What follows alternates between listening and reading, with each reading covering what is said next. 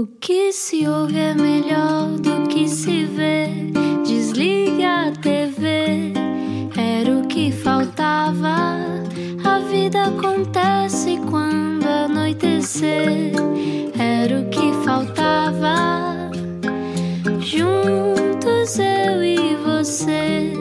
Olá, bom final de dia com a Rádio Comercial. Isto hoje vai ser um absurdo, vai ser uma espécie de terapia on air, ainda nem sei muito bem o que fazer. Seja bem-vindo, meu nome é Rui Maria Pego. Está a ver o Era o que Faltava, esta gargalhada. Já percebeu quem é, mas ainda não vai falar. A pessoa da gargalhada, temos que esperar primeiro para receber toda a gente. Olá, Ana. Olá, como é que tu estás? Tô Olha, estás em casa, não é? Um, eu Sim. tenho que fazer aqui já uma inconfidência porque eu acho que a mãe do Rui não sabe disto. Que é, muitas vezes, quando nós estamos a preparar este programa à tarde aqui na rádio, o Rui vai ver o seu programa de televisão. E então um dia ele desabafa assim orgulhoso: A minha mãe é mesmo muito boa. E eu disse-lhe: Mas tu também és, tu tens a quem sair. Ao que ele respondeu: Mas a minha mãe sabe chegar a toda a gente. E eu achei aquilo tão bonito e acho que devia começar com esta hum, inconfidência. Pronto. é Pronto, isso. então agora nós agora fazemos sempre aquele, aquele suspense de quem será a pessoa que vem, se calhar já percebeu, não é? Já percebeu, Quem é que está cá hoje no Era o que Faltava? Explica-nos como se eu tivesse acordado de um coma. É uma das maiores estrelas de sempre da televisão portuguesa, mas o que queria mesmo mesmo era ser arqueóloga. Fontes próximas dizem-me que o primeiro beijo na boca até foi numa escavação, tema que deixará Rui Maria Pego perpetuamente desconfortável. Júlia Sim. Pinheiro tem 58 anos, é uma comunicadora portuguesa com uma carreira de quase 40 anos em televisão, rádio, imprensa, escrita e até teatro. Mais um tema para deixar o Rui Maria a corar. Não há muito tempo interpretou os míticos monólogos da vagina. Corado estou, mas corado não fico. Foi a pessoa que mais gostei de conhecer nesta vida, até porque Oh. isto das mães serem os nossos primeiros países pode toldar-nos a visão de que são, antes de mães, pessoas. Formada em Línguas e Literaturas Modernas, vertente inglês-alemão, foi assessora de imprensa de um ministro, apresentou a abertura da Expo 98 e sabe bem o poder de uma farpa numa noite da má língua. Ou da ideia também, o poder de uma ideia, de um ovni a aterrar no Alentejo. Ah, já lá vamos. Pelo meio, milhares de programas de televisão, do daytime à coroa de rainha dos reality shows, do debate político à escrita de romances. A mãe do Rui Maria, da Matilde e da Carolina está hoje no Era o que Faltava e é absolutamente inesgotável. Olá, mãe. Oh! Muito boa noite aos dois. e agora, ah, com- portanto, isto é as regras da boa educação, agora com ah, a familiaridade e a proximidade ah, que a pele obriga. Beijinho, meu filho. Que bom Olá, estar aqui mãe. convosco. Olá, que bom estar aqui convosco. Que maravilha é receber-te cá hoje. Entretanto, todos os ouvintes da rádio comercial estão de repente, se calhar, também a pensar: será que devia ligar à minha mãe?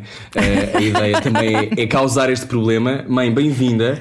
Eh, é uma situação um bocado absurda, já vivemos isto uma vez ou duas, Sim. não desta forma na rádio, mas a rádio, eu diria, tiveste uma encarnação recente na rádio, é um sítio onde te sentes particularmente confortável, certo? E feliz, e feliz mais do que confortável, feliz. A, rádio é, é, a minha, é o meu primeiro território, não é?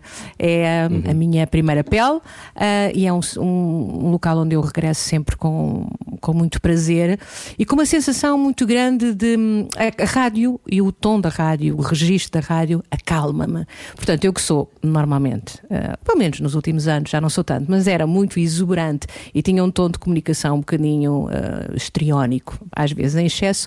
A rádio ah, obriga-me a, um, a, me colocar noutro sítio Ah, e fico mais próxima, acho que fico mais.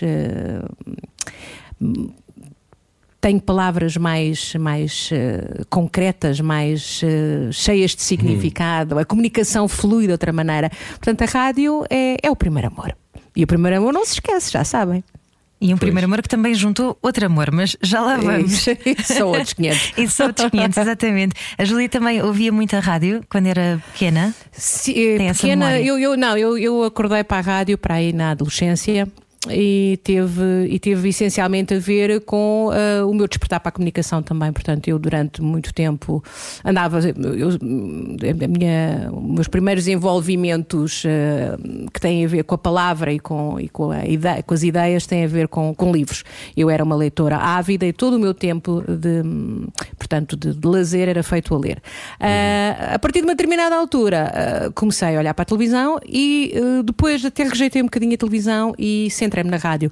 E ouvia muita rádio ali por volta dos 16, 17, 18, e aí já ouvia, 18 já estava a ouvir como futura profissional. Mãe, um, Filho. hoje vai ser estranho. Eu come... Vou começar sempre as perguntas por. Oh, mãe, um, Sim, esta, esta coisa de, de falares de, de livros e da, da força da palavra, isso acontece na livraria que o bisavô Sim. tinha, não é? O teu avô Sim, o- tinha.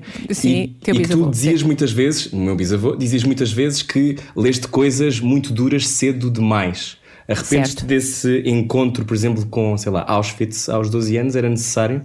Uh, não era, mas eu não tinha, uh, não tinha discernimento para, para saber o que é que estava a ler e havia uma. Cá está, havia, eu tinha um fascínio pelos livros, havia livros lá em casa, dos teus avós, uh, muitos, Uhum. uh, sendo que havia muitos sobre, efetivamente, sobre o que se tinha passado durante a Segunda Guerra Mundial. De resto, o teu bisavô era um ávido e um, e um constante entusiasmado sobre estas matérias, portanto, era um homem que falava muito sobre este assunto. Nessa mesma livraria onde eu vendi muitos livros ao o meu primeiro é a minha primeira, é o meu primeiro palco de comunicação, era aí que eu vendia desde livros, uh, a fia lápis, a tinta da China, uh, e o avô dizia que eu era uma excelente co- comercial. No fundo, o que ele estava a dizer é que eu era muito boa a comunicar com aquelas pessoas, ele realmente vendia tudo. Uh, e ali sentada, muitas vezes falei com ele, e, e- e- e, portanto, uh, as coisas relacionadas com to- todos os acontecimentos relacionados com a Segunda Guerra Mundial e, enfim, o que sucedeu depois, uh, foi muito. uh, foi muito.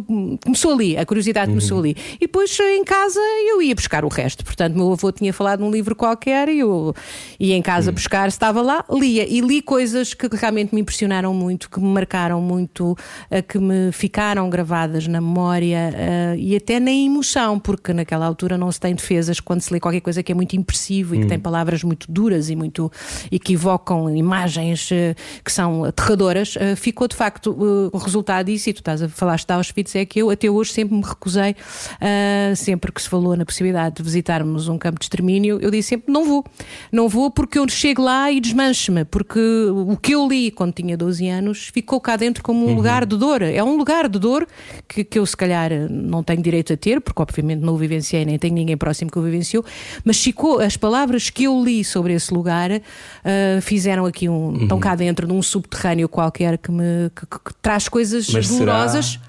Diz. Mas será, mãe, eh, interrompendo-te, que não viveste, porque tu não tens nenhum osso místico neste corpo, eh, sabemos. Não vamos para esta Sei eu. conversa, Rui Maria, não vamos para esta Como é conversa. possível, sendo mas- mãe de Rui Maria?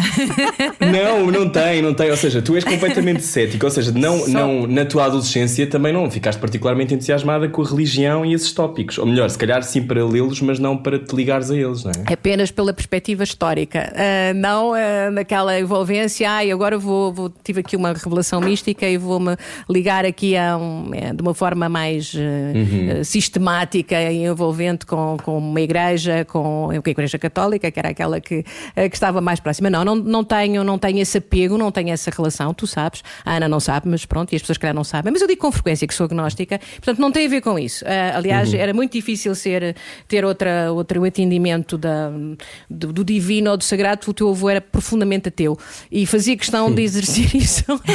o meu pai era ateu ah, dos quatro costados e fazia muita questão de, de exercer esse seu, essa sua argumentação e tal. Era uma discussão que vinha com frequência, portanto não tem essa ligação. Agora, se tu me vais dizer que eu tive uma experiência noutra vida e que morri em Auschwitz ou em Birkenau ou noutro sítio qualquer, Rui Maria, eu, esta, esta conversa fica depois lá para um jantar lá em casa, está bem? Tá bem, eu não tá bem, acredito mas nisso. Tu sei que- acreditas? Pois não, eu sei que não. Eu lembro-me que uma vez estava eu a começar a ler estas coisas, pai, com 14, 13 anos, e uma vez entraste no meu quarto e disseste: Oh Rui, eu não estou preparada para outro dia encontrar a flutuar contra o teto. Ah, e porque eu estava a ler sobre yoga e essas coisas na altura, e eu acho que, pronto, que são, não temos todos que ser, obviamente, partir do mesmo sítio a esse nível. Tu Mas. pediste e tu Não, pediste e à tua sobretudo isso prova, isso prova a grande abertura que- que nós temos eh, na nossa casa, não é? Que é tu podia, tu podes ser um místico e eu não ser, não é? E somos felizes na mesma. Oh, Rui, e, e Então, tu mas- pediste à tua mãe para ir a- para a catequese, não foi? Eu lembro-me de Sim. contares essa história, que tinhas esse apelo ah, Sim, o Rui meio místico já. Em pequenito? Não, o Rui, o Rui, o Rui Maria andou, o Rui como, como as irmãs andaram num colégio que tinha uma componente católica forte. Não escolhemos a escola por, por esse motivo, escolhemos a escola porque era um, um local eh, de amor. Uh, eu acho que as escolas têm que ser também isso, não é? Têm que ser um colo e eles eram pequeninos, estavam a sair da, uh, da, da, da, da, infantil para a primária, aliás, fizeram uh, o percurso todo lá e, portanto, tinha que ser um, era um, um sítio muito aconchegante. E, portanto, hum. mas pelo meio apareceu, portanto, portanto, a catequese e a, a, primeira comunhão e tudo mais. E a determinada altura eu sou chamada à escola para prepararmos as coisas da, da primeira comunhão e, e, e, sou franca, pois muito pouco entendida neste, nestes rituais. Lá, estava, lá fui as pessoas, aquelas senhoras cheias de boa vontade, a explicarem o, o caminho, não é? E uma senhora que era catequista do Rui disse-me: A Julia tem a noção que o Rui é muito místico. E para mim, a coisa mais próxima de místico que o Rui tinha era querer tostas mistas para aí, uma tosta mística, que é uma piada fácil, mas nunca o Rui tinha verbalizado em casa, e o Rui verbalizou sempre muito, tudo, uh, que tinha de facto este, enfim, este apelo, que estava a sentir este chamamento para outra dimensão. Fé, não é? Tu não, tu estavas para lá, dos, tu já estavas a querer descodificá-los a outro nível. Tu está uma frase tua muito interessante, que é um dia perguntaste-me, entraste assim de rompante uh, num, num sítio qualquer, em casa, e disseste-me, mãe, qual é o terceiro segredo de Fátima? Uh, e eu disse, filho, não sei. Nessa altura, nessa altura a irmã Lúcia ainda não eu tinha. a irmã Lúcia ainda não tinha, ainda não tinha revelado o terceiro segredo de Fátima, não tinham, esses documentos ainda não estavam acessíveis. Eu disse, não sei, filho, ninguém sabe, só a irmã Lúcia é que sabe, e o Papa. A irmã Lúcia e o Papa. E tu, muito pragmático, disseste: ah, Então eu não posso falar com a irmã Lúcia. Eu disse: Não, ela não fala com toda a gente. Não, não, não. E tu: Ah, portanto, não vou saber. Não, não, hum. não. E saíste. E 10 minutos depois voltaste, olhaste para mim muito sério e dizes: Mas se eu não posso falar com a, com a, com a irmã Lúcia e só o Papa é que sabe, então eu vou para Papa. Vou para Papa. Faz todo o sentido. Adoro. E para Papa, que é para se ter acesso ao segredo. Oh mãe, Exatamente. a entrevistar a irmã Lúcia ou não? Não, não cheguei a entrevistar a irmã Lúcia, não. Com grande pena minha, porque acho que era uma senhora encantadora que tinha um sentido de humor imenso e que adorava andotas, uhum. não sei se vocês sabem. Uh, entrevistei sim uh, uh, a médica pessoal dela, que tinha muitas, muitas histórias sobre ela e que é uma senhora também muito simpática e que então revelou esta, esta personalidade meia cândida, meia, meia como é que eu ia dizer, de, uhum. de grande grande, de grande eh, transparência, uma senhora muito simples, eh, mas que encantadora e que adorava estas coisas eh, mas as, as perfeitamente prosaicas. Que... Mas as andotas não eram assim um bocado torcidas? Tenho a ideia de ter esta informação. Ah, isso já não me lembro. Pronto, se calhar eram. Oh, se calhar eram. Então, Diz. focando agora, uh, para que todas as pessoas que chegaram agora à Rádio Comercial estão a ouvir uh, Júlia Pinheiro na Rádio Comercial a conversar sobre. Estávamos a falar sobre sonhos, sobre a ideia do que, do que é, que é a adolescência, entrevistar pessoas. Uh, tu tinhas um sonho, tinhas ser arqueóloga, mas para além desse sonho, tinhas um sonho no que tinha a ver com a comunicação, tu sabias o que é que querias fazer? Eu sabia que tinha coisas para dizer.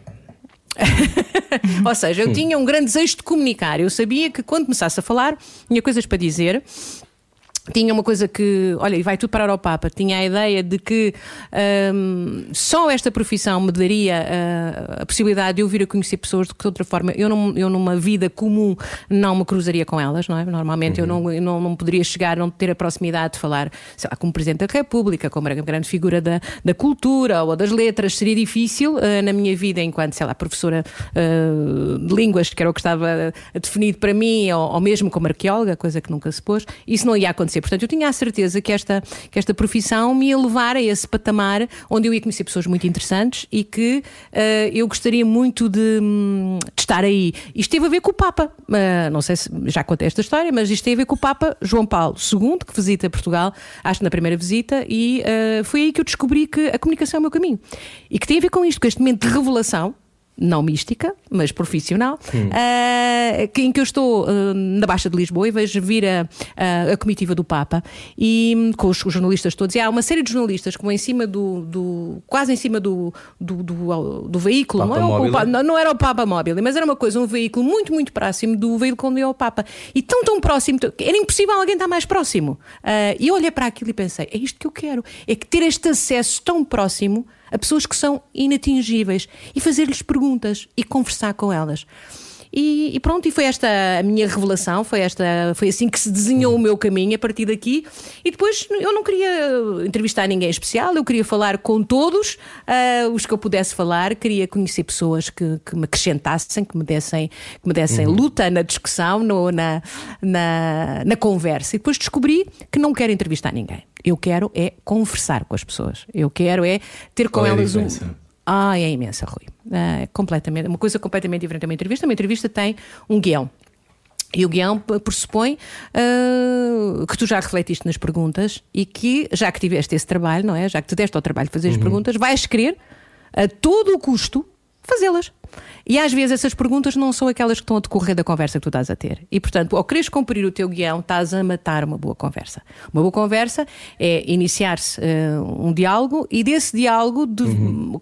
com, a, enfim, com a maior rapidez possível ou não, vai-se apanhando uma teia, uma espécie de um, de um subtexto uh, que está ali e que faz com que efetivamente aconteça a comunicação, muito mais do que uma entrevista convencional. E, portanto, conversar uh, com a noção de que estamos a apanhar pontos ocultos na comunicação entre duas pessoas é fascinante uhum. e é isso que me leva todos os dias a sentar-me num estúdio de televisão. Júlia, então ah. nessa teia que às vezes pode levar para caminhos assim um bocadinho mais difíceis, nunca teve medo de fazer perguntas?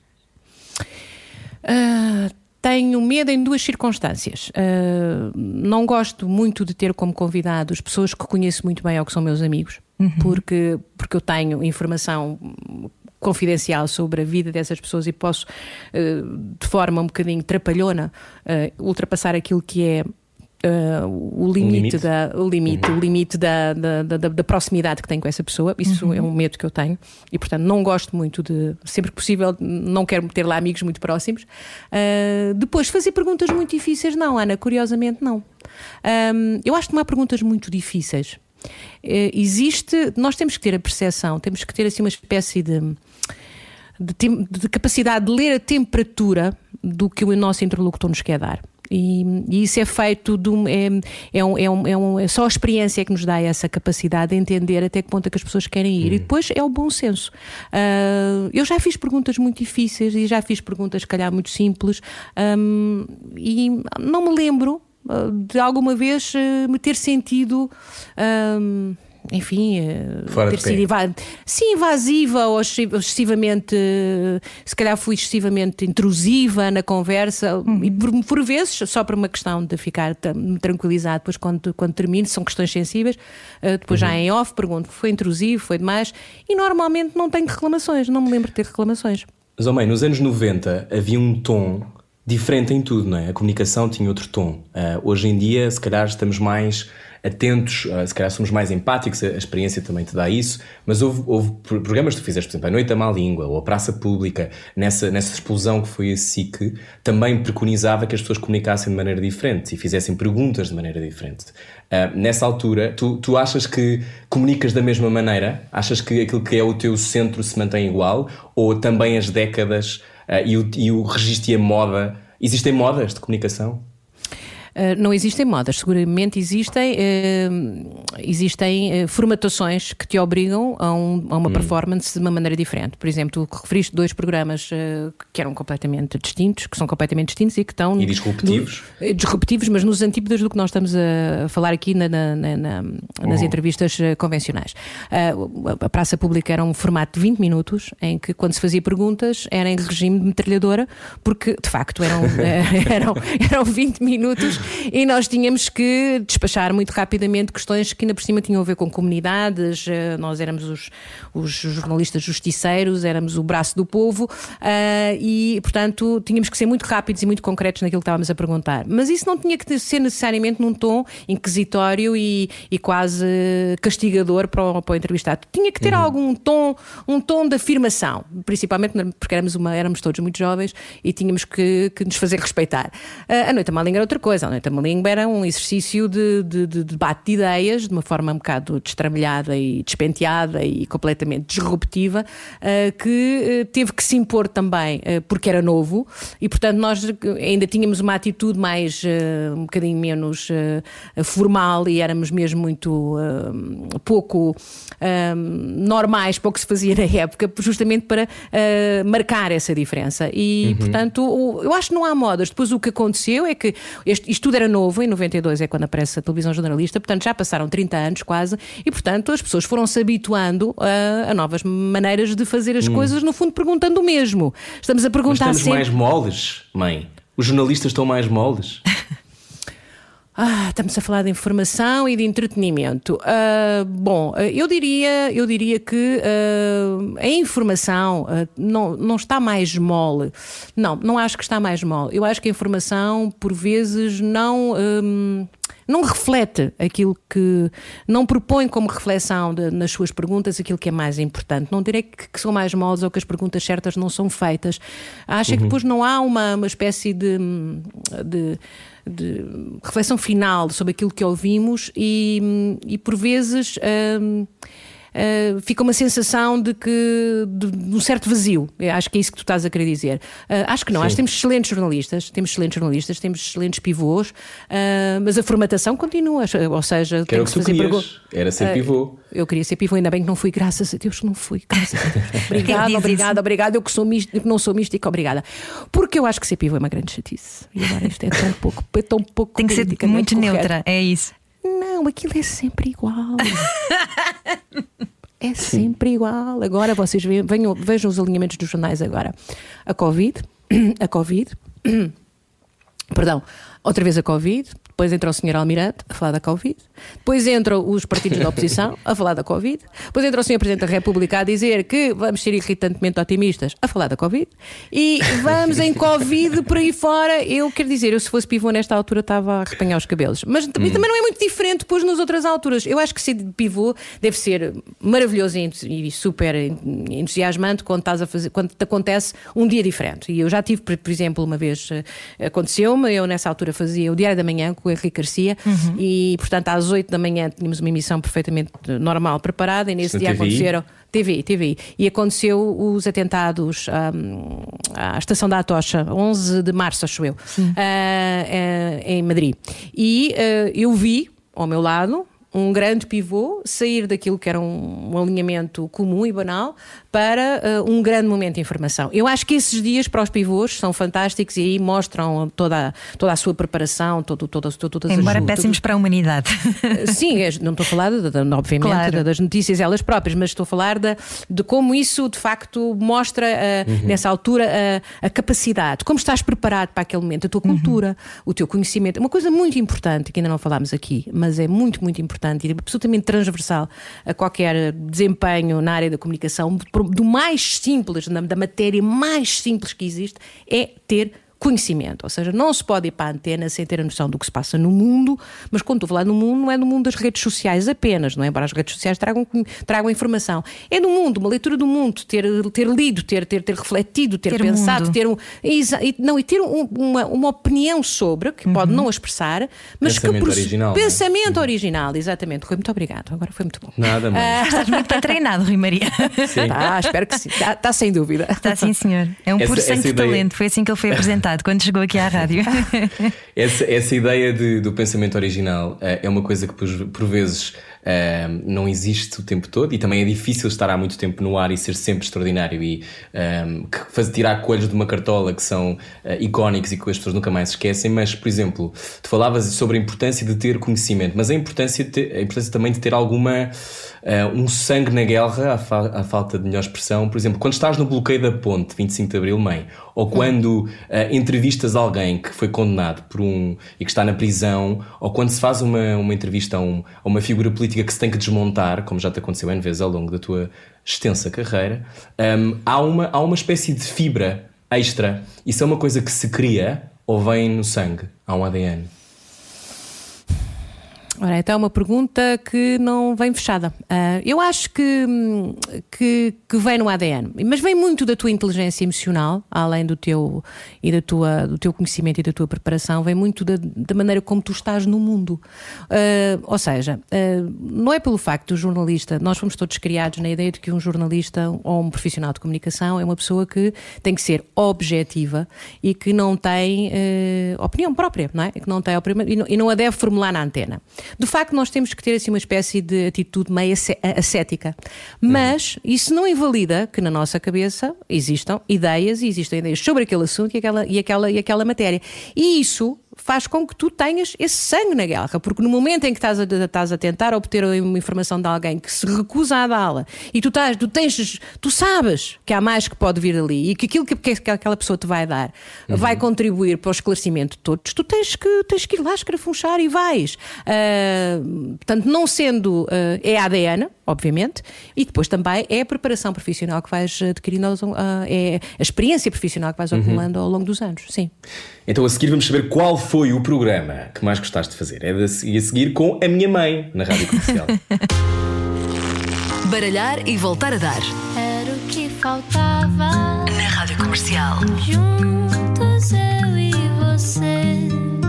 Boa viagem com a rádio comercial. Hoje conosco Júlia Pinheiro, a minha mãe. Mãe, há pouco falávamos sobre a importância de fazer as perguntas e não ter medo delas e escarafunchar. Se escarafuncharmos o teu passado, que tem vários, vários êxitos, um, o programa que mais gostaste de fazer foi um grande sucesso ou não é o caso? Hum, eu detesto essas perguntas, Rui Maria.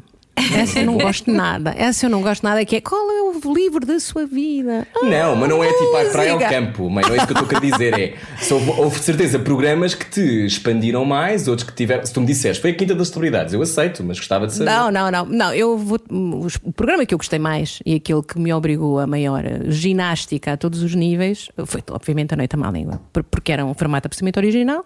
Era domar porque... um circo de leões.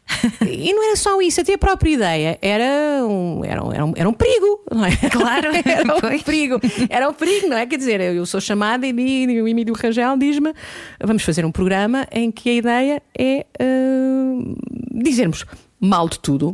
E eu fiquei a olhar para ele e disse: mal de tudo como ele. É crítica, é crítica, crítica, crítica a tudo. E eu perguntei: mas então eu vou, olha o Papa, vou dizer mal do Papa, vou criticar o Papa. Ele disse-me: se tiveres que criticar, se ele fizer alguma coisa mal, criticas. Eu fiquei ali a assimilar aquilo e depois disse: então, e, e se for assim, figuras políticas muito preeminentes, olha, o, o, o nosso patrão, por exemplo, que foi primeiro-ministro, o Dr. Balsemão, ele também. E, e, eu fiquei, de facto, a pensar: isto é um. Estou aqui a meter-me num, num, grande, num grande problema, porque de certeza que isto depois no, na prática não vai ser assim. Mas uhum. foi. Mas foi, posso dizer, uh, e posso dizê-lo assim, com a maior segurança e a, a, absoluta certeza e a transparência toda, pondo as mãos em todos os fogos que, que, me quiserem colocar à frente, eu nunca fui censurada, nunca fomos censurados na, na Noite da Má Língua, nunca.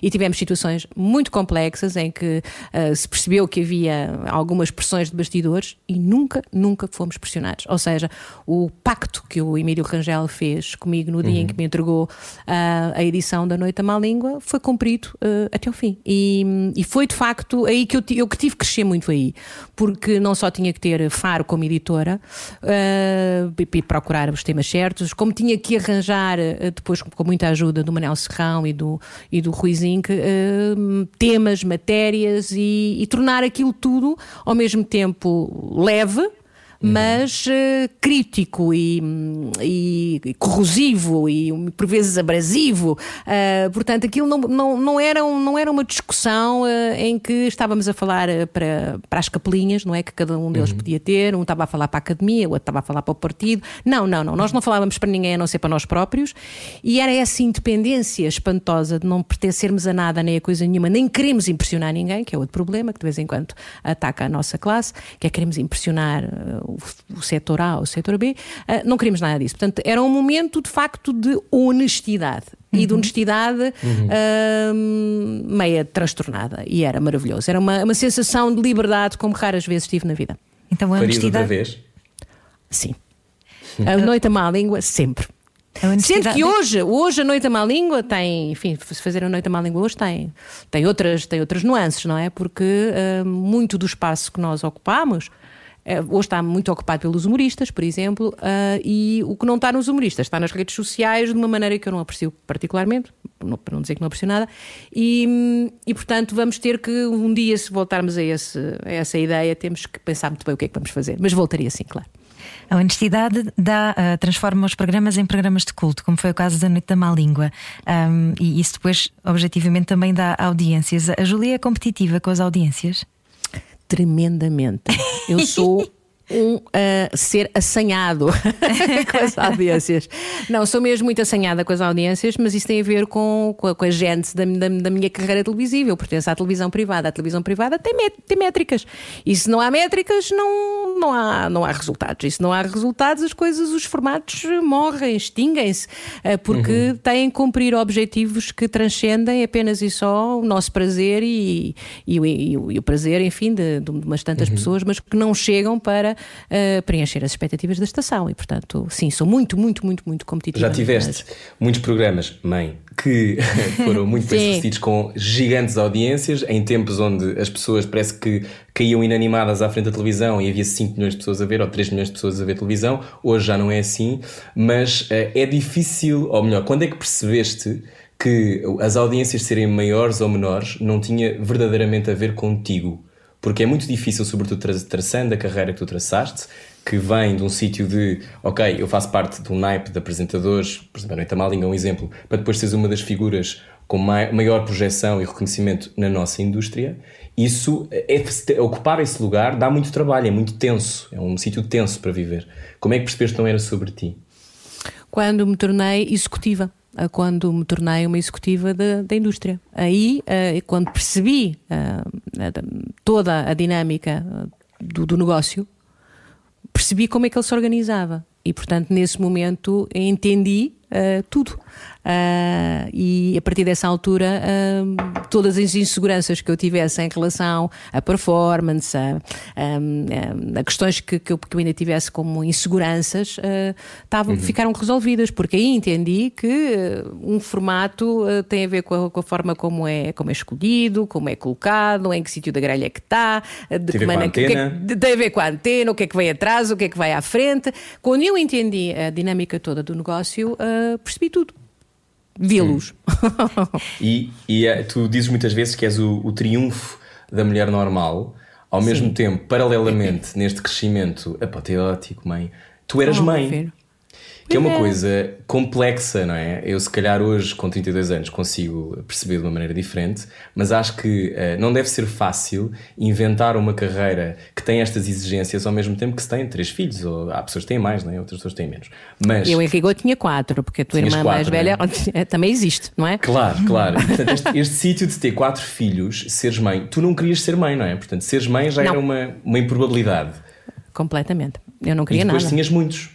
Depois apareceram-me todos. A pessoa não pode. Não, eu não queria ser mãe porque eu não ia ser nada disto que me transformei. Eu não ia ser mãe de família. Eu não, eu tu ia ser, ser o quê? Uma mega profissional que. Eu era a Cristiana Amampura. Quer dizer, eu ia, eu, ia, eu, ia, eu ia para os cenários de guerra. Eu era a pessoa que estava ali um dia Palestina, outro dia Iraque. Era só fazer as malas e vir a casa mudar a roupa. E de repente aparece-me o teu pai que lixou isto tudo. o teu pai é que é o responsável, Rui Maria, que se me atravessou na casa do senhor, na Rádio Renascença, e começou com ideias. E depois hum. encheu-me de meninos, não é? Eu estou a brincar. É uma aventura a outro género também, não é? não, mas eu de facto não tinha esta, esta dimensão. Eu não tinha a maternidade como, como o alvo da minha vida. Né? Já de si pessoas... é meio revolucionário, não é, mãe? Sim, já, já por si não é, uma, não é uma coisa que as pessoas digam uh, com facilidade, não é? As mulheres estão também delas próprias são, uh, somos culturalmente dirigidas para aí, não é? Uhum. Mas eu recusei-me sempre, sempre, sempre, sempre. Eu própria não tive uma mãe muito maternal. A minha mãe, coitadinha, é uma senhora, enfim, estimada, estimável, mas é uma senhora também era empresária e, portanto, apareci também um bocadinho ali à toa. Mas no, no, no caso, ser mãe uh, não estava de facto nas minhas prioridades e, portanto, nem o casamento, nem a vida de família que eu tive, nada. Eu ia ser outra coisa. Eu ia ser a Cristiana Amapor. Nem, na, os cães talvez. Uh, a Cinema puro, portanto eu fazia primeiro era, era hum, repórter de guerra, depois era pivô, ia ser, você já não se lembra, eu era a Murphy Brown, não se lembra da Murphy lembro, Brown? Lembro, lembro. Ah. Pronto, eu era a Murphy, a Murphy Brown, eu era um, Anne Sinclair, que era uma pivô, a Christiane Ocran, que são grandes pivôs Hoje em dia é a Mariana Vanzeler.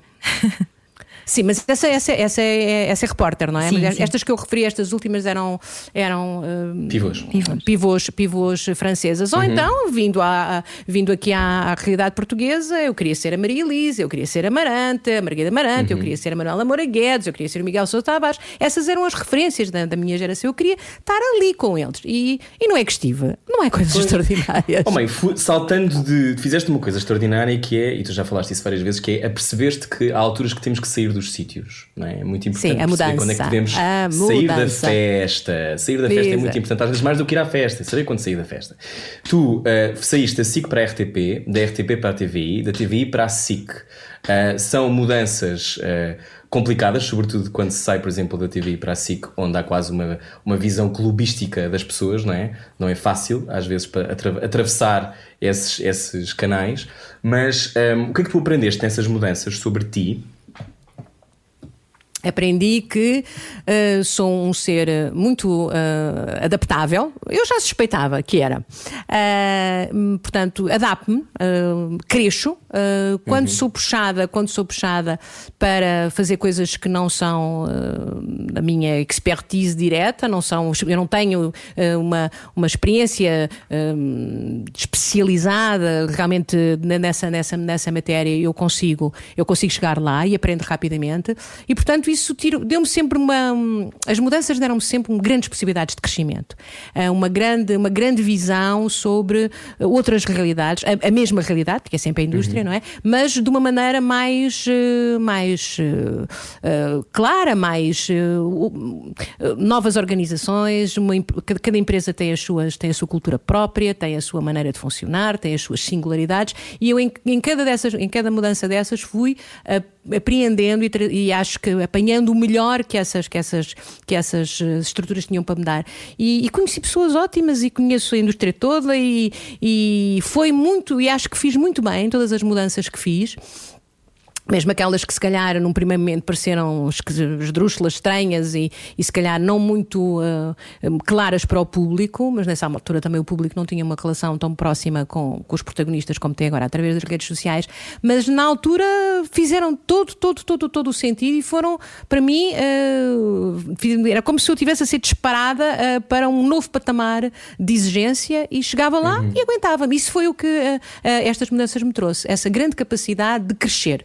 Foi importantíssimo. A Sim, Ana, sensação que dá é que não tem paciência, eh, e não leva mal o que lhe vou dizer, mas que não tem muita paciência para fretes. Isso quer dizer que ahm, deve ter sido também aliciada muitas vezes e que teve que dizer que não, provavelmente, a coisas que ah, não faziam sentido para si na altura. Nós fazemos muito esta pergunta, o seu filho faz muito esta pergunta no programa também, que é como é que aprendemos a dizer que não e como é que sabemos o que é que é para nós. Isso é só a experiência que dá, só, só o tempo é que nos dá isso. Sim, eh, eu demorei muito tempo também, como toda a gente. Eh, eu acho que aí nós, as mulheres, temos um problema acrescido, que é nós queremos ser sempre agradáveis.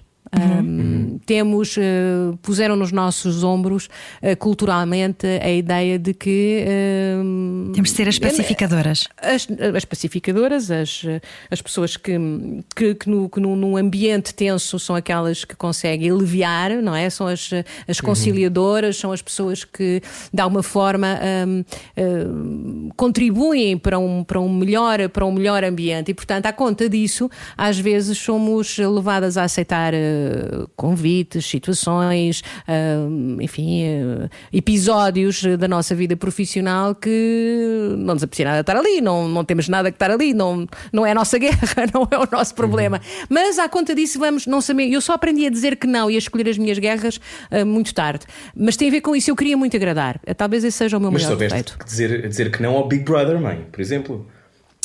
Pois disse. pois Amanhã, disse, mas eu nas disse não. das revistas. Toda a gente não, já sabe. Já toda a gente já sabe. Não, mas eu disse não por amor. Eu disse não, não Big Brother. Eu vou explicar. Eu, na altura, não é por amor, eu estava envolvida nessa altura, eu era produtora. Eu tinha uma produtora com a Felícia Cabrita e com o Joaquim Vieira e com o António Parente. E, e portanto, tínhamos constituído a empresa para aí há um ano e pouco, estávamos a ter imenso sucesso. A SIC era o nosso melhor, nosso melhor uh, cliente. Estava a fazer documentários. Estava a fazer documentários, estava a fazer esse mítico programa chamado Sex Appeal, onde. Uhum. E já que estamos aqui numa cena de contemporaneidade, onde Hotel Saraiva de Carvalho que partiu uhum. há um dia, uhum. uh, por exemplo, uh, teve o seu desempenho como ator. Porque nós conseguimos no Sex Appeal, fizemos um videoclipe erótico com ele, que ele aceitou e achou fantástico, em que o colocámos entre o, o, o dilema tremendo se ele tivesse na noite em que veio dar a liberdade em que veio orientar o, a, o, a revolução, se ele tivesse nessa noite eh, encontrado o grande amor. a, a, é, o, o, mito o que é que dos mitos. Exatamente, qual era a escolha? Então, quem personificava essa, essa, essa, essa ideia era a Julie Sargent, toda ela envolta em transparências eh, perfeitamente dignas e aceitáveis para, para um programa de família, mas ela muito sensual e ele entrava com, o seu, com, o seu, com a sua boina e o seu casaco, o seu, não era bem um camuflado, era um aquele, aquele blusão de cabedal, e ele olhava para ela. Ele, aliás, apareceram imagens agora uh, disso, uh, porque esse, esse, programa foi para a SIC, portanto a SIC tem esses programas e foram buscar agora as imagens. Portanto, uh, eu, eu, nessa altura estava a fazer estas coisas e estava a divertir imenso, mas imenso. E portanto, quando, quando o Zé Eduardo Muniz me, convida para, para fazer o Big Brother, eu, tô, eu tenho em mãos isto tudo. E, e, e, pensei, não posso fazer isto aos meus sócios, não posso fazer isto à SIC. Entretanto, não é? Porque se sabia que, que, o, que o Big Brother seria uma ameaça como foi. Uh, depois para, para, para, para preparar. Sim, uhum. para a programação da SIC e mudou tudo, mudou as lógicas todas. E portanto eu não posso fazer isto a, a, esta casa, a esta empresa que me trata tão bem, que me deu a possibilidade de eu, de eu fazer estas coisas. Portanto eu não posso fazer isto. Portanto foi, foi carinho. Sendo que, uh, daquilo carinho. que sei, tu não perdes o sono com as decisões que tomas. Não, não, eu tenho. Eu, quando, quando decido, decido. Uh, quando é para decidir, está decidido, pronto, vamos embora. E como tu sabes, e eu, tu tiveste em muitas uh, decisões, tiveste presente em, muitas, uh, em muitos debates sobre essa matéria, mas por vezes eu e o teu pai não concordamos. Eu, com o, meu, o meu maior, a pessoa que mais me aconselha, quem eu tenho, por quem tenho mais respeito em, em uhum. matéria profissional, é pelo teu pai. E quando ele, ele, ele várias vezes me disse: não faças isso, e eu não concordei, fiz na mesma. E não estou arrependida. a seguir, continuamos a conversar com Júlia Pinheiro. Sensibilidade e bom senso. Só que não. Era o que faltava. Na rádio comercial. Juntos eu e você. Seja bem-vindo à minha terapia nesta noite na Rádio Comercial. Era o que faltava. Hoje recebemos a minha mãe, Júlia Pinheiro. Um, falar sobre televisão é falar sobre muitas vezes apenas aquilo que é possível e não aquilo que gostaríamos, não é? Uh, a televisão é um reflexo, é um espelho daquilo que é uh, a sociedade naquele tempo, naquele momento. Uh, imagino que não seja fácil uh, fazer há tantos anos quando tu fazes e não ter pontualmente momentos em hum, se calhar já não me apetece assim tanto, mas estás há muitos anos no ar. Eu diria que estás mais ou menos quase há mais de 30 anos no ar, mãe, não? Sim, em televisão 30. Ininterruptamente. Ininterruptamente. De 30 uh, ininterruptamente, uhum. mais uns pauzinhos para trás e uns 6 ou 7 de rádio. Portanto, eu estou quase com 40 anos de carreira. Sim. 40 anos de carreira. Um, 40 anos de carreira, quase 40 anos de casamento uh, eh, 32 anos de mãe, um, qual, é, qual foi a prova mais exigente? Foi ser mãe ou foi ser eh, protagonista do mercado? Ai, filho, tu e as tuas perguntas, onde é que tu vais buscar estas coisas? ser mãe. Ser mãe é ser muito mãe. mais difícil que qualquer outra coisa, filho. Ser mãe é. Hum, Porquê? Terapia? Vamos para terapia, Rui Maria? Oh, Ana, peço desculpa. Uh, espaço é mas, uh, mas pode ficar com a porta aberta. A pode ficar com a porta aberta, não é preciso olhar pela fechadura. Uh, ser mãe é um, é, um, é, um, é um desafio que, quando acontece, nós não temos uh, percepção. Somos apenas impelidos pelo amor, pelo grande amor, pela, pela aquela inebriante e intoxicante ideia de amar alguém que, que, que está a crescer dentro de nós.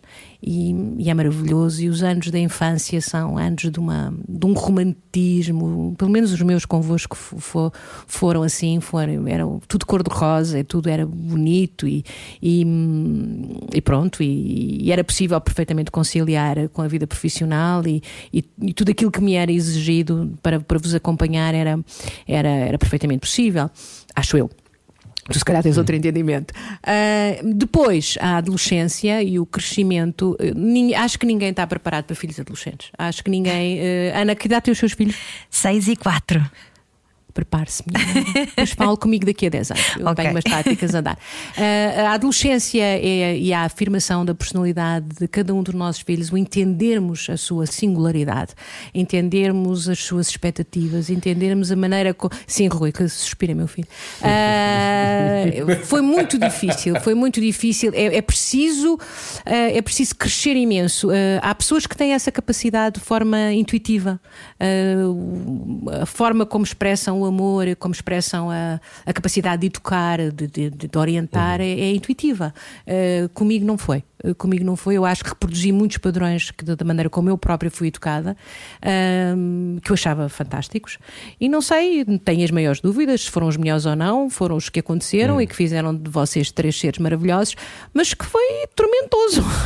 Na determinada altura eu tive muitas dúvidas. Sim, muitas dúvidas. Claro, muito mais ainda... de qualquer outro papel é muito, é muito normal ter dúvidas, uh, e sobretudo quando de repente há filhos que têm a péssima ideia de ter a mesma profissão que nós. Um... Era isso que eu ia perguntar ah... também: se quis logo enviar o Rui para um colégio interno na Suíça para protegê-lo do meio, ainda por cima sendo executiva no meio. Não, não quis, mas preocupou muito e tivemos discussões muito acesas sobre essa matéria.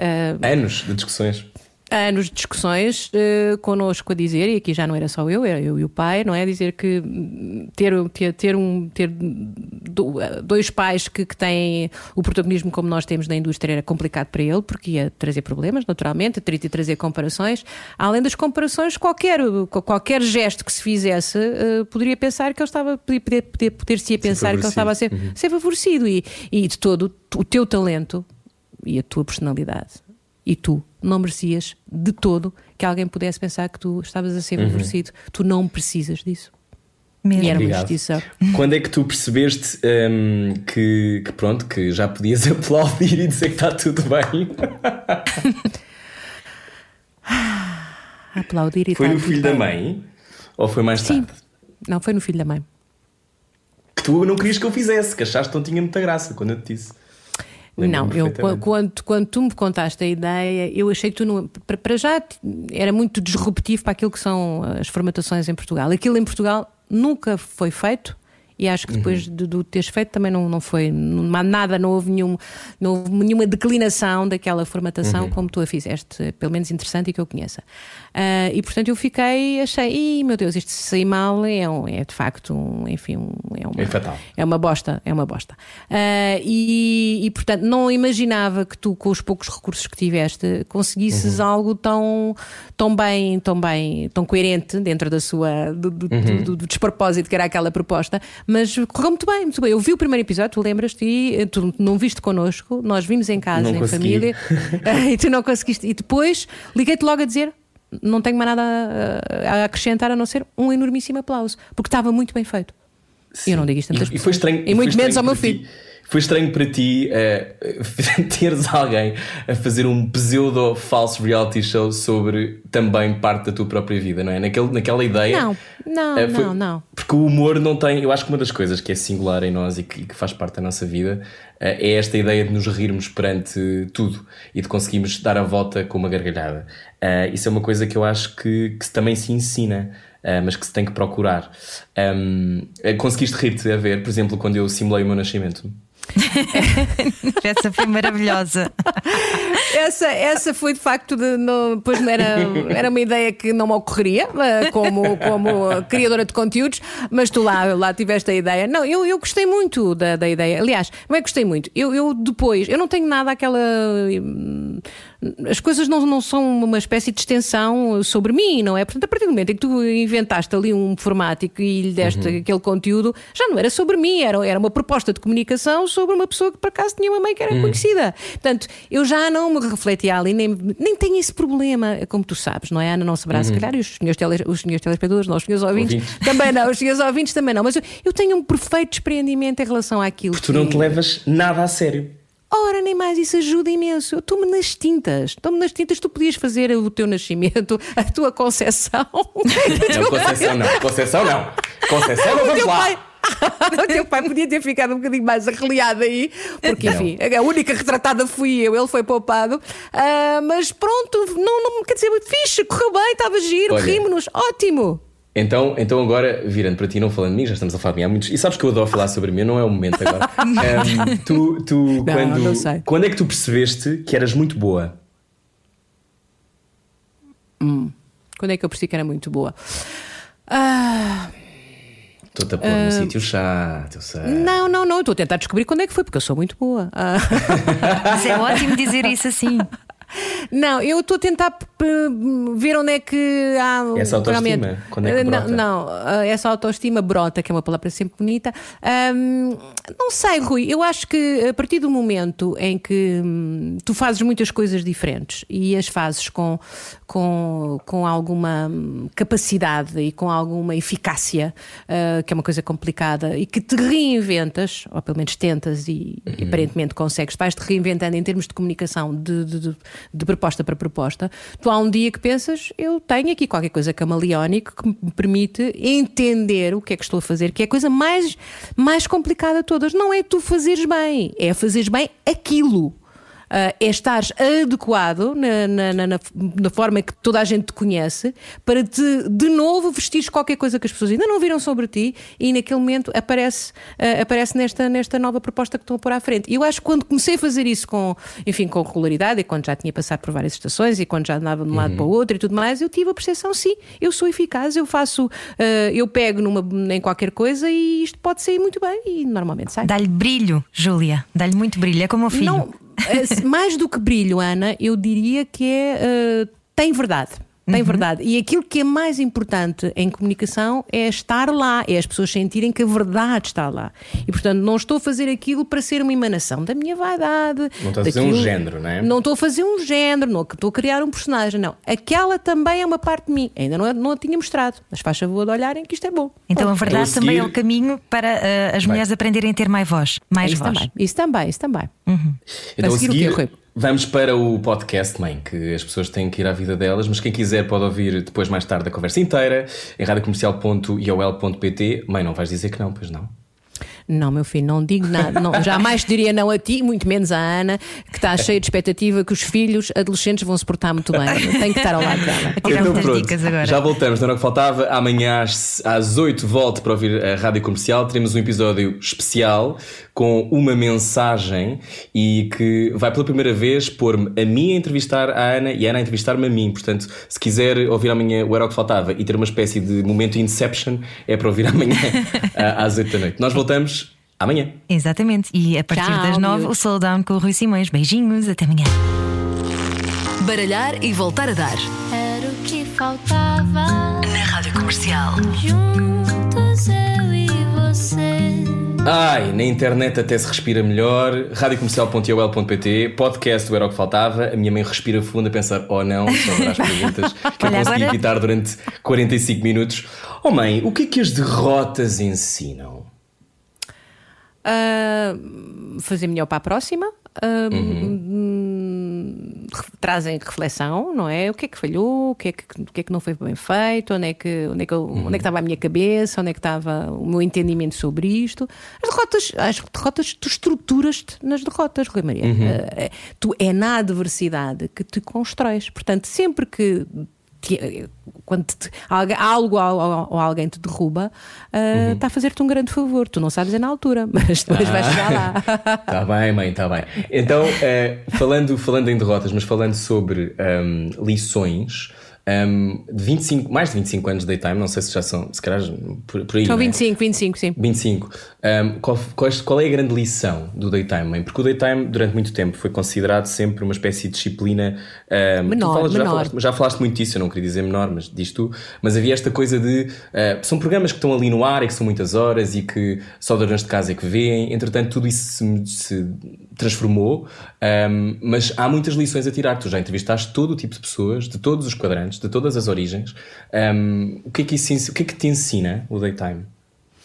O daytime é, é, é o- é o reflexo absoluto, é, é, é o espelho, é o espelho do que nós somos enquanto comunidade e sociedade. Portanto, tu, ao teu lado passam as pessoas mais de origens mais diversas e, e trazem-te eh, trazem-te experiências, trazem-te trazem-te vidas e, e trazem-te sobretudo hum, levam-te a um, a um- a um patamar em que tu tens que entender a forma como é que te vais relacionar com elas e como é, como é que vais conseguir hum, comunicar com, com estas pessoas, porque nem todos comunicamos da mesma maneira. Há uns que têm uma comunicação mais elaborada, outros menos. Há quem seja profundamente simples na sua verbalização de sentimentos, de emoções, de estados de alma, de- do que tem para contar, da sua história ou, das- ou de outra coisa qualquer. E, portanto, o Daytime a mim trouxe-me muita humildade. Uh, trouxe-me um, uma profunda compaixão. Uh, acho que a palavra mais importante de todas é, é isso: é ser compassivo, é, é não julgar. Eu aprendi muito um, a olhar para as pessoas e não ter o menor juízo sobre as suas razões e sobre as suas motivações e sobre, mesmo que eu discorde profundamente, não é? E, e seguramente muitas vezes discordo, mas hum, é ser compassivo, é, é- é- é as pessoas sentirem que. Que, que, de facto eu tenho uh, tolerância, uh, tolerância extensa, um músculo enorme de, de- de- de tolerância para, para as abrigar na nossa conversa. Sendo compassiva, consegue também não se envolver emocionalmente. Há, há algum Ah, isso truque é outra, para fazer é isso? outra questão mais complicada. Pois. Eu, durante muito, muitos anos, eh, consegui eh, manter um, um distanciamento eh, profilático, terapêutico, eh, de- destas, quando tinha estas conversas com, enfim, com histórias mais complexas, com, enfim, com percursos mais difíceis.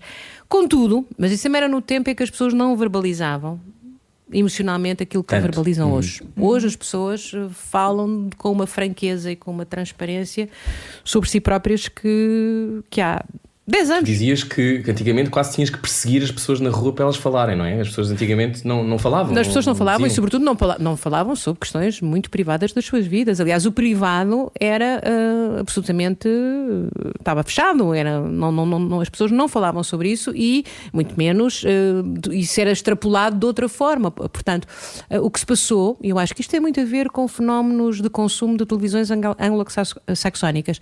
As pessoas começaram a, a consumir outras coisas e a perceber que podiam ir à televisão falar sobre as suas vidas e falar sobre as e expressarem de forma livre e por vezes eh, até eh, de uma transparência excessiva, ah, mas contarem tudo e emocionarem-se e, e- e ter ali quase um momento terapêutico em que, eh, ao, ao contarem a sua história, estão a validá-la, estão a dar-lhe um sentido.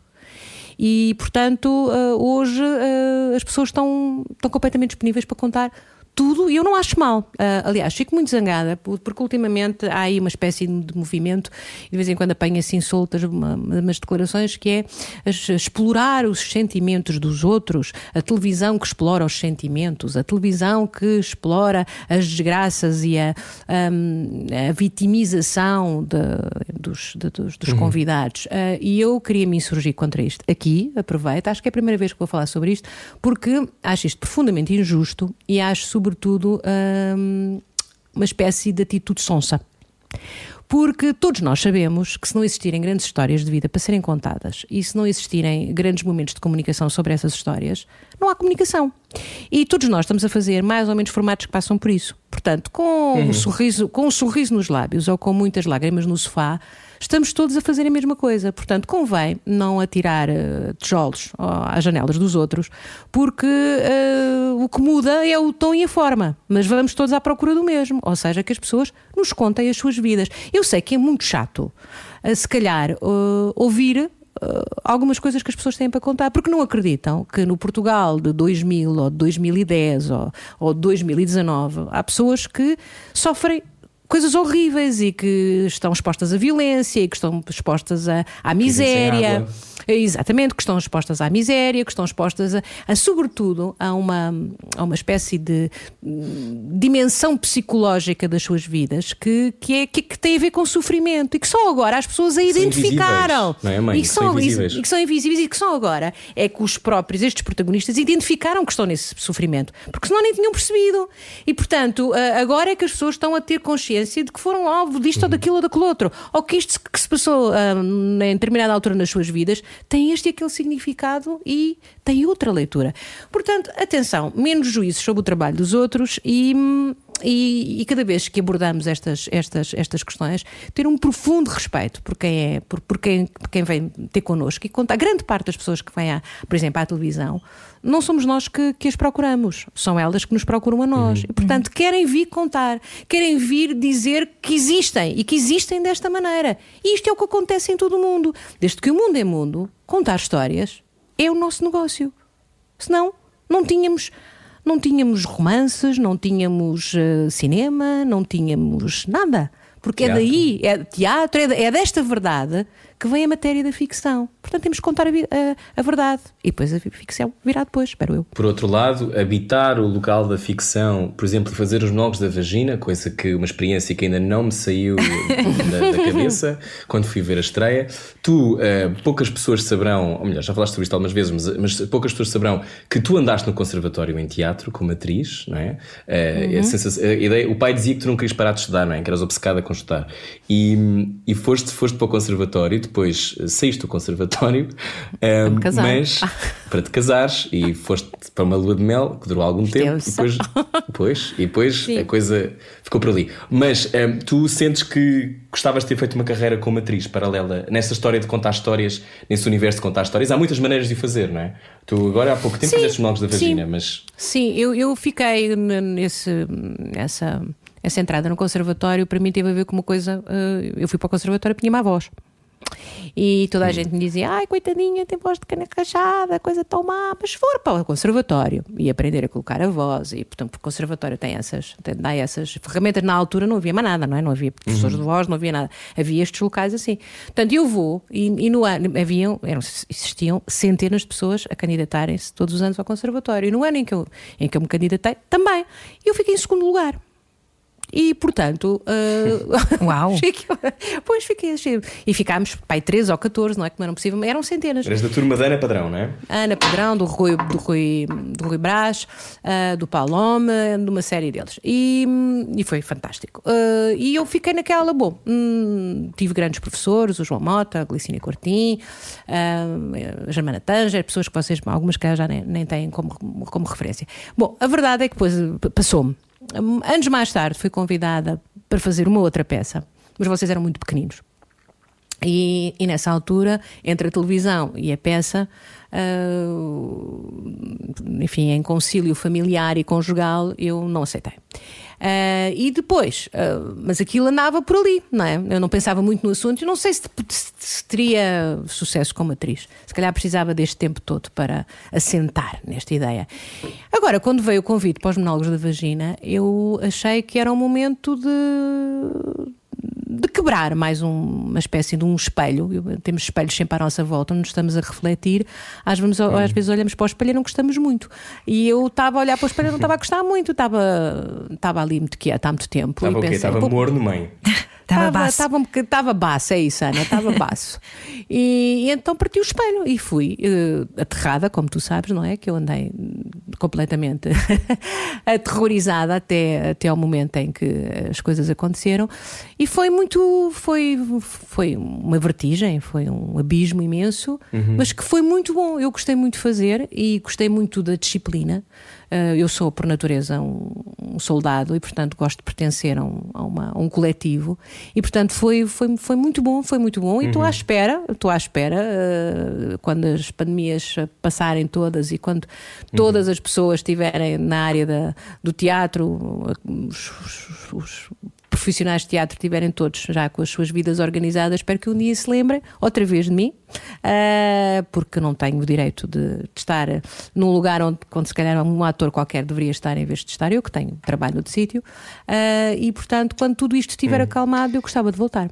Tu disseste que gostas de fazer parte de um coletivo, mas tens uma, uma persona pública, uma, uma vida pública já muito longa no tempo. Ou seja, a tua cara já é reconhecível há muitos anos. Esse lado, a, a fama, o reconhecimento, é uma coisa que. É uma, como é que lida, lidaste com o, teu, com o crescimento disso ao longo dos anos? Porque eu tenho uma memória vaga, não é? Ou melhor, não tenho memória vaga, tenho memória até sei lá, quando tinha 12, 11, que foi quando foste fazer a Quinta das Celebridades, em que de repente o país parava para ver aquele programa, ou depois os reality shows todos, ou depois na TVI, ou depois na SIC. Ou seja, eh, esse, esse, esse cavalgar desse reconhecimento e essa, essa ficares muito conhecida é uma coisa que, que é pacífica ou é uma grande chatice?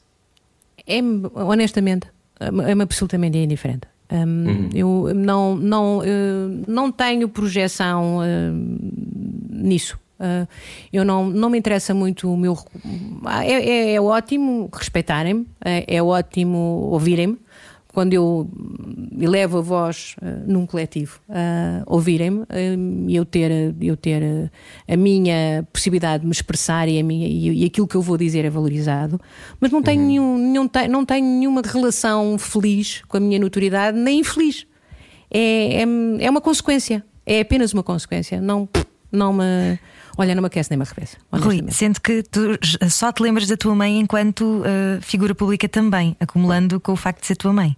Uh, sim, ou seja, eu tenho uma memória, as minhas memórias de infância. A minha mãe sempre trabalhou na televisão ou na, uhum. ou na rádio. Quer dizer, na rádio nem tenho memória, acho eu.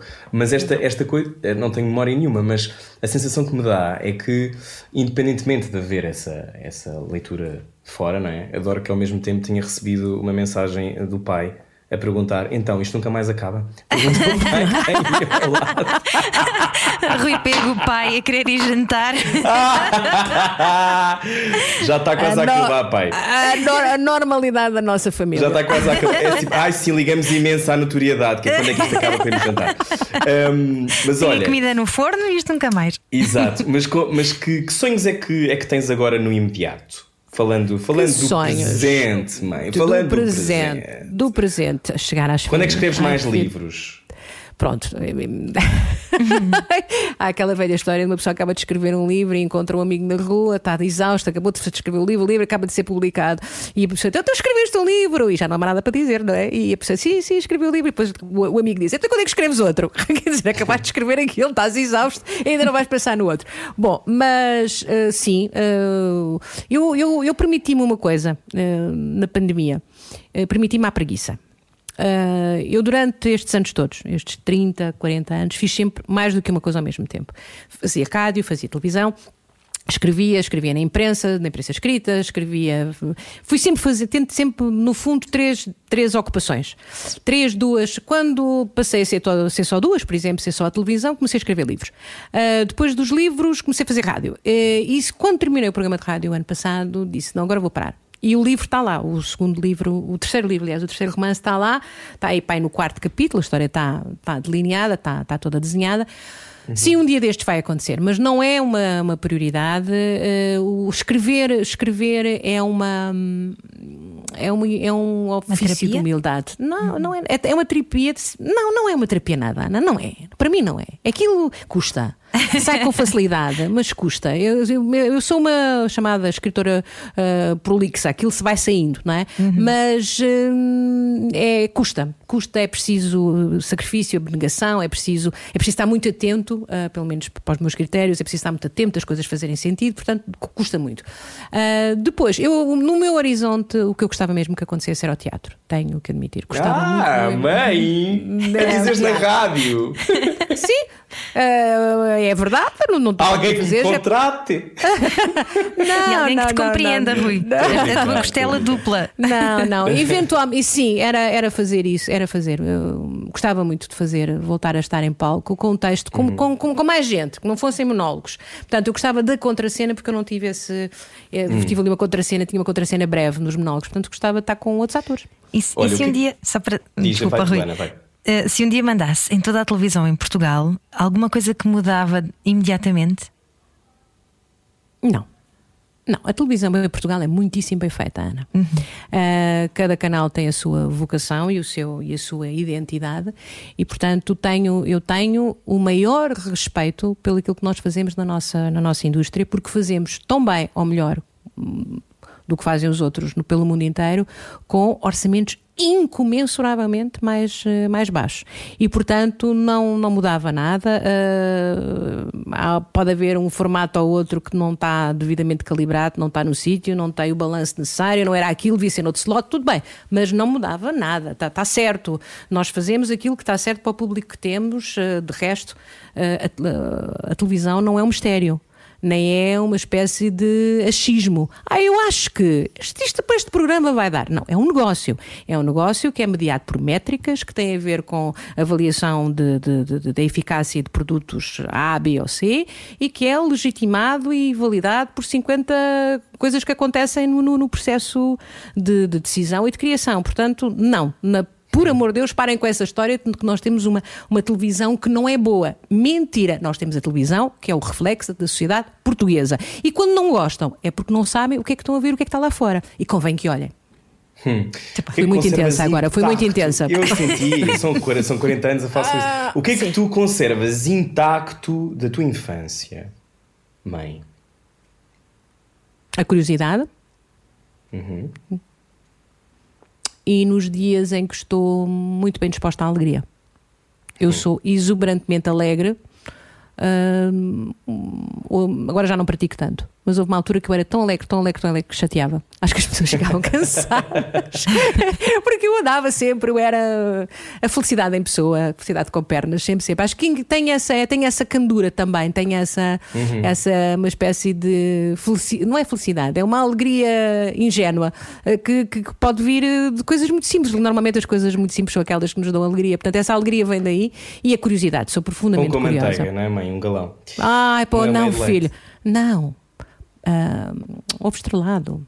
Ah, ovo estrelado, e, ovo estrelado e batatas fritas. Ai, filho, não fizeste os trabalhos de casa. Não, eu não sei, não sei nada de cor. Um, o que é que, qual é o maior inimigo da alegria? O medo. Hum. O medo. Como é que se vence o medo? O medo vence uh, com a esperança. Uh, o medo a determinada altura é uh, desmobilizador, é, é manieta-te, um, uhum. tranca-te. Uh, e há, há, uma determinada altura na vida, vocês ainda não chegaram a essa, essa fase, em que os medos se acumulam as ameaças acumulam-se. E não são ameaças que têm a ver com, enfim, com o colapso da nossa vida económica, que, essa, não, tem a ver com coisas que não têm resolução, que têm a ver com, com, com o tempo, com a idade, com a morte, com a doença. Uh, esse medo, a determinada altura, tranca-te dentro de ti próprio e, e mata o resto porque tu passas a ver, só tens um objetivo, é ultrapassá-lo todos os dias da melhor forma que tu conseguires. Hum. Pensas na tua morte? Quer dizer, eu pensar não penso, espero quando chegar lá não tenha que pensar nada, que a coisa se resolva por si própria, não é? Uh, penso. Uh... Teu pai está aqui outra vez a olhar para o relógio. E deve estar com os olhos bugalhados a pensar: ainda vamos perder a reserva. Ainda para jantar. Se eu penso na minha morte, penso, penso, tu a partir de uma determinada idade começas a fazer hum, contas ao que tens para a frente, não é? Portanto, de vez em quando digo, ah, é melhor fazer já, porque não sei hum. quantos anos é que ando cá. Já penso assim, estou perto dos 60, não é? Portanto, a coisa começa a, a pôr-se no horizonte, pode acontecer, não é? Então qual é que é na tua longa ah, Não me vais pedir o epitáfio, não me vais pedir epitáfio, não? não? Oh, mãe, ah. acho que sim, a minha própria mãe. Não, como é que começava? Não, não era nada disso. Qual é que, qual é, que é o conselho que, que achas que as raparigas que estão a ouvir, as mulheres que estão a ouvir, uh, eu lembro-me de ouvir dizer muitas vezes que as mulheres tinham que ter independência financeira, não é? Não dependerem dos seus namorados e maridos, etc. Mas há algum conselho agora com ainda mais experiência que queiras ditar ou dizer a quem está a ouvir, não tem que ser só mulheres, podem ser pessoas que estão a construir a sua vida ou que estão a inventar versões diferentes deles mesmos ou delas mesmas. Porque eu acho que estamos aqui num momento de enorme medo e de paralisação, não é? A esperança ainda não chegou. Eu acho que o melhor conselho que posso dar é que uh, as escolhas que façam uh, sejam produto uh, de uma profunda convicção, de um profundo desejo de atingir algo que, que vai dar prazer e alegria. Um, fazer carreiras com o objetivo exclusivo de ter dinheiro, de ter remuneração fantástica, de conseguir estatuto, de ter um, objetivos que são assim um bocadinho obscuros, creio eu que a determinada altura conduzem a um certo vazio e a uma. E a uma e um, uma tristeza uh, que, uhum. que, depois é muito difícil quando já puseste o pé em determinada pista sair dali. Uh, uma das razões porque eu acho que ainda sou muito feliz na minha profissão é que eu queria profundamente isto queria profundamente, profundamente, profundamente, profundamente. Eu era obcecada, como tu, de resto. Uh, e nisso és muito parecido comigo. E, e, portanto eu queria muito, muito, muito, muito, muito, muito. E portanto, como eu queria muito, muito, e escolhi isto porque queria muito, muito, e não por outra razão qualquer, era por isto, porque eu queria estar à frente de uma câmara, eu queria estar à frente do microfone e, e comunicar com as pessoas, falar com elas. Uh, e portanto, não me enganei. Quando nós fazemos, quando, quando as pessoas desenham as suas vidas uh, tendo como objetivo outro tipo de, de, de, de, alvos, eu acho que às vezes depois, quando finalmente se chega lá, uh, pensa-se: uhum. ah, então é isto, ah, então esforcei-me tanto e, e afinal é só isto. Se calhar vou já para, para, para outra coisa qualquer. Não é que seja mal fazer isso, antes pelo contrário, acho que as pessoas que, que têm que têm esse o desejo de mudança total também fazem muito bem. Mas isso, seguramente tem um processo de sofrimento qualquer pelo meio. E se pudermos evitar o sofrimento, eu acho que é uma boa ideia. Hum.